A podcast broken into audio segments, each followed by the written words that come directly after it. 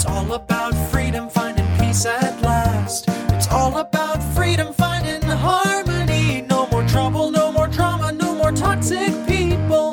Ready to run, ready to fly to my destiny. It's all about freedom. Bonjour et bienvenue dans l'émission Détox Parents Toxiques pour une liberté non négociable. Je suis votre hôte Nadia Chirel, coach de destinée. Ma mission de vie Accompagner les femmes à se libérer de l'emprise des parents toxiques et à guérir de leur traumatisme d'enfance pour découvrir leur véritable identité et entrer dans leur destinée. Je suis ravie de vous accueillir dans l'épisode 32, Enfants de parents narcissiques, quels sont les impacts dans sa vie d'adulte? Vous avez grandi au sein d'une famille dont l'un des parents, voire les deux, est narcissique. Le mépris, les humiliations, les reproches, les critiques et le rejet étaient votre lot quotidien. Vous avez tout fait pour répondre aux exigences de votre père ou mère narcissique dans l'espoir de vous faire enfin aimer en retour, rien qu'un peu, du moins pour commencer, en vain. Toutes ces années, vous vous êtes oublié au profit du parent toxique en espérant lui plaire. Lorsqu'un enfant grandit au sein de parents toxiques, dont la majeure partie du temps est consacrée à lui faire croire tout ce qu'il n'est pas en réalité, c'est-à-dire incapable, méchant, égoïste, bête, erreur de la nature, moche, bon à rien et j'en passe, nul besoin d'avoir le don de prophétie pour savoir que tous ces traumatismes impacteront lourdement sa vie d'adulte tôt ou tard si les blessures ne sont pas soignées. Quels sont les comportements du parent narcissique à l'égard de son enfant? Quelles sont les difficultés rencontrées par l'enfant une fois adulte? Quels sont les effets de leur traumatisme d'enfance dans leur couple? C'est ce que nous allons voir dès maintenant, c'est parti. Alors que pour les parents normaux et sains d'esprit, donner naissance à un enfant est l'occasion pour la première fois de leur vie de se décentrer en portant cette fois-ci toute leur attention sur un nouvel être tout en prenant soin de lui manifester un amour inconditionnel, il n'en est rien du parent narcissique qui tient coûte que coûte à garder sa place et monopoliser toute l'attention. Ce n'est certainement pas l'arrivée de bébé qui changera son attitude égocentrique, bien au contraire autocentré comme jamais, le parent narcissique dédaigneux, abusif envers son enfant, possessif, autoritaire ou négligent, se servira de lui comme faire-valoir, esclave ou punching ball pour servir ses intérêts, se défouler ou conforter la haute estime qu'il pense avoir de lui-même. En effet, dans bien des cas, on l'a déjà évoqué dans un autre épisode, l'enfant du parent narcissique n'est qu'un miroir à travers lequel il peut, non sans contentement, admirer son ego et sa supposée toute-puissance envers sa victime. Je ne vous apprends rien, le parent narcissique ne considère pas son enfant comme tel, mais comme son extension ou sa proie qu'il ne veut surtout pas lâcher. Il a besoin de vous, besoin de se nourrir de votre souffrance, pour se sentir exister, pour sentir sa domination et son contrôle sur vous. C'est sa raison de vivre. C'est en cela que vous lui êtes utile et rien d'autre. Certains parents narcissiques, toujours pour attirer la lumière à soi et briller de plus en plus, se montreront également très exigeants envers leur enfant et attendra de lui qu'il soit le meilleur dans tout ce qu'il entreprend. C'est dans ce contexte toxique que l'enfant du parent narcissique, quelles que soient ses motivations, grandira en apprenant que l'amour, l'affection et la bienveillance sont conditionnels. Il intégrera malgré lui que pour mériter qu'un être vous aime, en particulier vos parents, il faudra se battre et travailler dur, très dur, quitte à s'effacer, mettre de côté ses propres désirs, ses besoins et surtout son identité pour laisser toute la place aux parents narcissiques. Bien évidemment, ces comportements répétitifs et malsains à l'égard de l'enfant finissent à long terme par impacter négativement leur personnalité. Justement, quel type de caractéristiques les enfants de parents narcissiques développent-ils après des années de traumatisme psychologique? Les narcissiques, on l'a vu et on le sait, ont tendance à être très rigides, égocentriques et dépourvus d'empathie.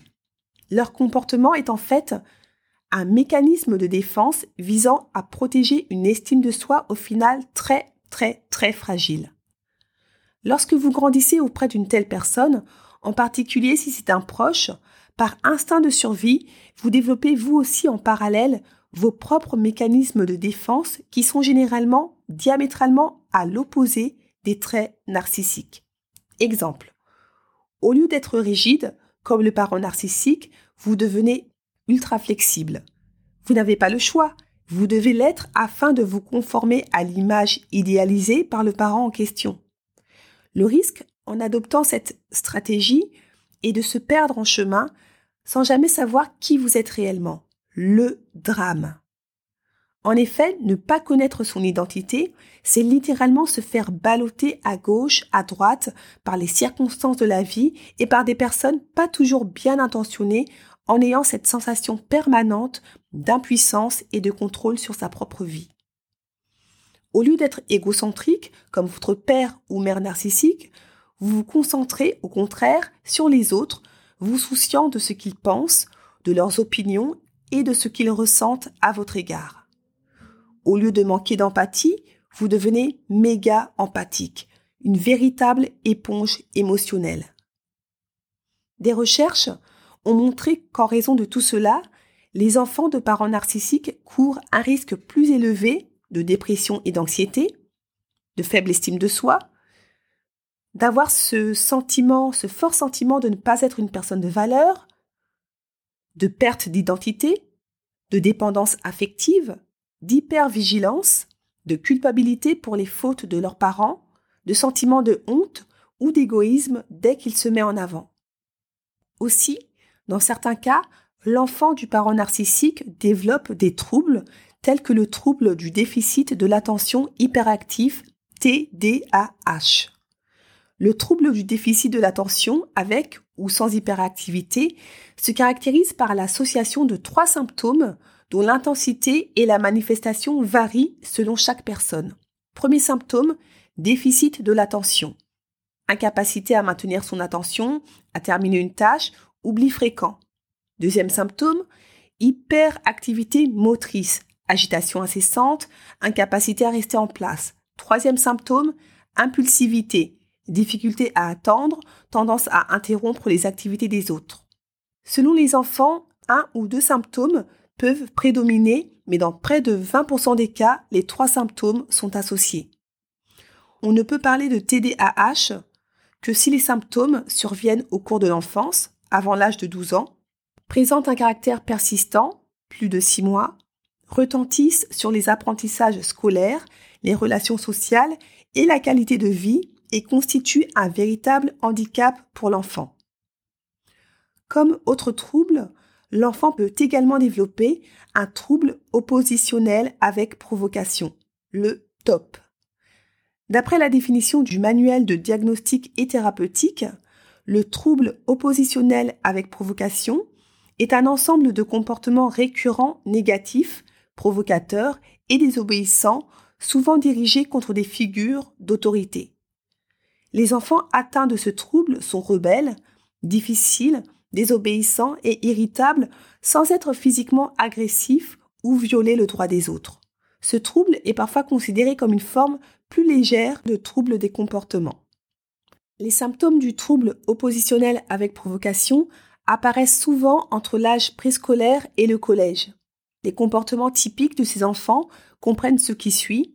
Ils se disputent avec des adultes, ils se mettent en colère facilement et fréquemment, ils défient activement les règles et les instructions, ils agacent délibérément les autres, ils rejettent la responsabilité de leurs erreurs sur les autres, ils sont coléreux, rancuniers et s'irritent facilement, ils sont, malveillants et vindicatifs. Ces enfants connaissent la différence entre le bien et le mal et ressentent de la culpabilité s'ils commettent une mauvaise action. Nombre d'entre eux ont des compétences sociales insuffisantes. Malheureusement, les problèmes qu'endurent les enfants de parents narcissiques ne s'arrêtent pas à l'enfance. En effet, les fantômes du passé continuent de les hanter tout au long de leur vie adulte. On l'a vu et vous le savez, des problèmes tels qu'une faible estime de soi ou même l'abus de substances peuvent survenir après de nombreuses formes d'abus durant l'enfance. Cela dit, ces problèmes ne sont pas spécifiques au fait d'être enfant de parents narcissiques. En revanche, il existe d'autres problèmes spécifiques au fait d'avoir un parent narcissique, tels que la perte d'intersubjectivité. Un terme assez technique et compliqué à prononcer d'une traite, mais c'est bon, j'ai réussi, défi relevé, yes Alors, qu'est-ce que ce gros mot signifie? N'ayez crainte, je vais vous expliquer. Basé sur notre subjectivité, nous avons tous notre propre manière de voir les choses, notre propre manière de penser et de croyance. C'est ce qui fait d'ailleurs notre originalité et la beauté de la subjectivité. Lorsque deux personnes se rencontrent, nos mondes subjectifs, d'une certaine manière, s'entremêlent. Vous croyez une chose, j'en crois une autre. Vous ressentez une émotion, j'en ressens une autre. La diversité, c'est ce qui fait son charme, mais avec le temps, malgré nos propres opinions ou ressentis, nous apprenons petit à petit à nous comprendre et à s'adapter l'un à l'autre. En effet, nous pouvons être en désaccord sur de nombreux points, mais nous arrivons au final à trouver un terrain d'entente. D'une certaine manière, nous créons une réalité partagée entre nous deux. C'est l'intersubjectivité. C'est beau. Malheureusement, sans surprise, les narcissiques n'aiment pas du tout l'intersubjectivité. Au contraire, leur désir est d'imposer leur monde subjectif aux autres, point barre. Vous le savez, leurs besoins et leurs désirs sont prioritaires et leurs croyances qu'ils considèrent comme étant la vérité absolue ne doivent surtout pas être contredites. Si quelqu'un n'est pas d'accord avec le narcissique ou essaie de lui imposer son propre monde subjectif, le narcissique répondra de manière négative, peut-être par de la rage narcissique, du dénigrement ou d'autres formes d'abus. C'est ainsi que le plus souvent, les enfants de parents narcissiques deviennent soumis et permettent non seulement aux parents, mais aussi aux autres d'imposer leur monde et de le subir sans broncher. En effet, après des années à subir la réalité de leurs parents, cela devient une habitude qu'ils répètent avec d'autres personnes, notamment avec leurs conjoints. Ça tombe bien, on va justement évoquer les relations amoureuses de l'enfant du parent narcissique devenu adulte. On en a déjà parlé dans les précédents épisodes, l'enfant du narcissique vit souvent des relations amoureuses malsaines, difficiles, voire orageuses, et vu le contexte familial dans lequel il a grandi, cela n'a rien d'anodin. En effet, le lien entre le parent et l'enfant a une grande influence sur les relations que nous développons à l'âge adulte, et lorsque ce lien parental manque d'amour inconditionnel, les enfants adultes de narcissiques ne développent pas naturellement cette conviction qu'ils méritent d'être bien traités par les autres. Ils gravitent donc vers des relations qui ont une résonance similaire à celles qu'ils ont connues avec leurs parents. Aussi étonnant soit-il, avoir une relation saine, où la confiance et l'affection règnent, peut être une grande source d'anxiété pour l'enfant de narcissique, et vous allez comprendre pourquoi. Au cours de leur enfance, les enfants du parent narcissique ont appris que pour obtenir des éloges de ce parent, ils devaient faire passer leurs propres besoins en dernier. En effet, chaque fois qu'ils faisaient passer leurs propres besoins en premier, ils prenaient le risque de déclencher une blessure narcissique chez le parent et en subissaient les conséquences à travers les punitions en étant ignorés, négligés ou rabaissés. C'est comme s'ils avaient créé un circuit dans leur cerveau pour les protéger de cette punition. Pour celles qui suivent mon programme de coaching Détox Parent Toxique, vous savez de quoi je parle quand j'évoque le cerveau, puisque comprendre les mécanismes du cerveau et comment le reprogrammer pour ne plus que vos traumatismes d'enfance impactent votre vie présente et future fait partie du programme. Comme ces enfants de parents narcissiques savent que s'ils font passer leurs propres besoins en premier, ils finiront par être punis, rien que d'y penser, cela les rend anxieux. Malheureusement, en grandissant, ce schéma de pensée persiste toujours même si le parent narcissique n'est plus de ce monde, ou même s'ils n'ont plus de lien avec ce parent narcissique.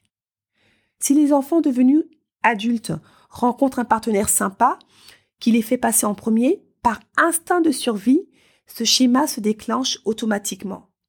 C'est ainsi qu'ils ressentiront la même anxiété et s'inquiéteront du retour de bâton malgré les années qui ont passé. Vous voyez à quel point les blessures non traitées issus des traumatismes d'enfance ont la dent D'où l'importance d'en faire votre priorité et de les prendre au sérieux. Sur cette mise en garde bienveillante, cette émission touche à sa fin. J'ai été ravie de passer ce moment avec vous. J'espère que cet épisode vous a encore une fois apporté de la valeur, tout en vous confortant dans l'idée de vous traiter en première classe en traitant vos blessures d'enfance pour ne plus qu'elles impactent négativement votre vie. Avant de nous quitter, je vous partage comme d'habitude les témoignages d'une auditrice, Caro.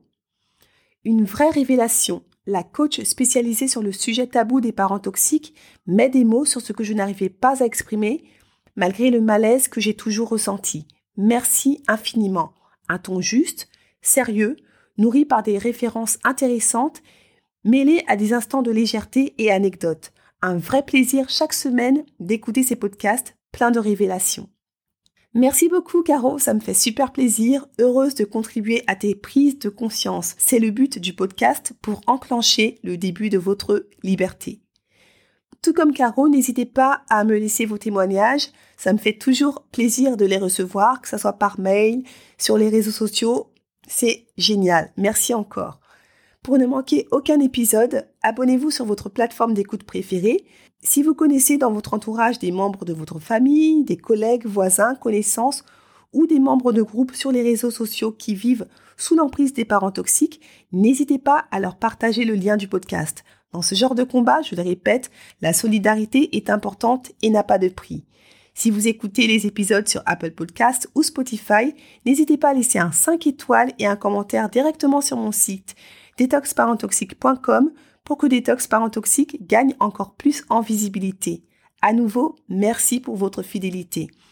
On continue le combat, on ne lâche rien. Je ne répéterai jamais assez, plus on sera nombreuses et nombreux à lever le tabou des parents toxiques, moins ils auront d'emprise.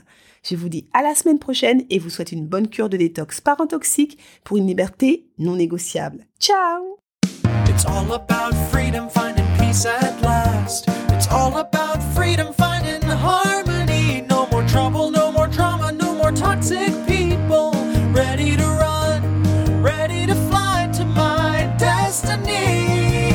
It's all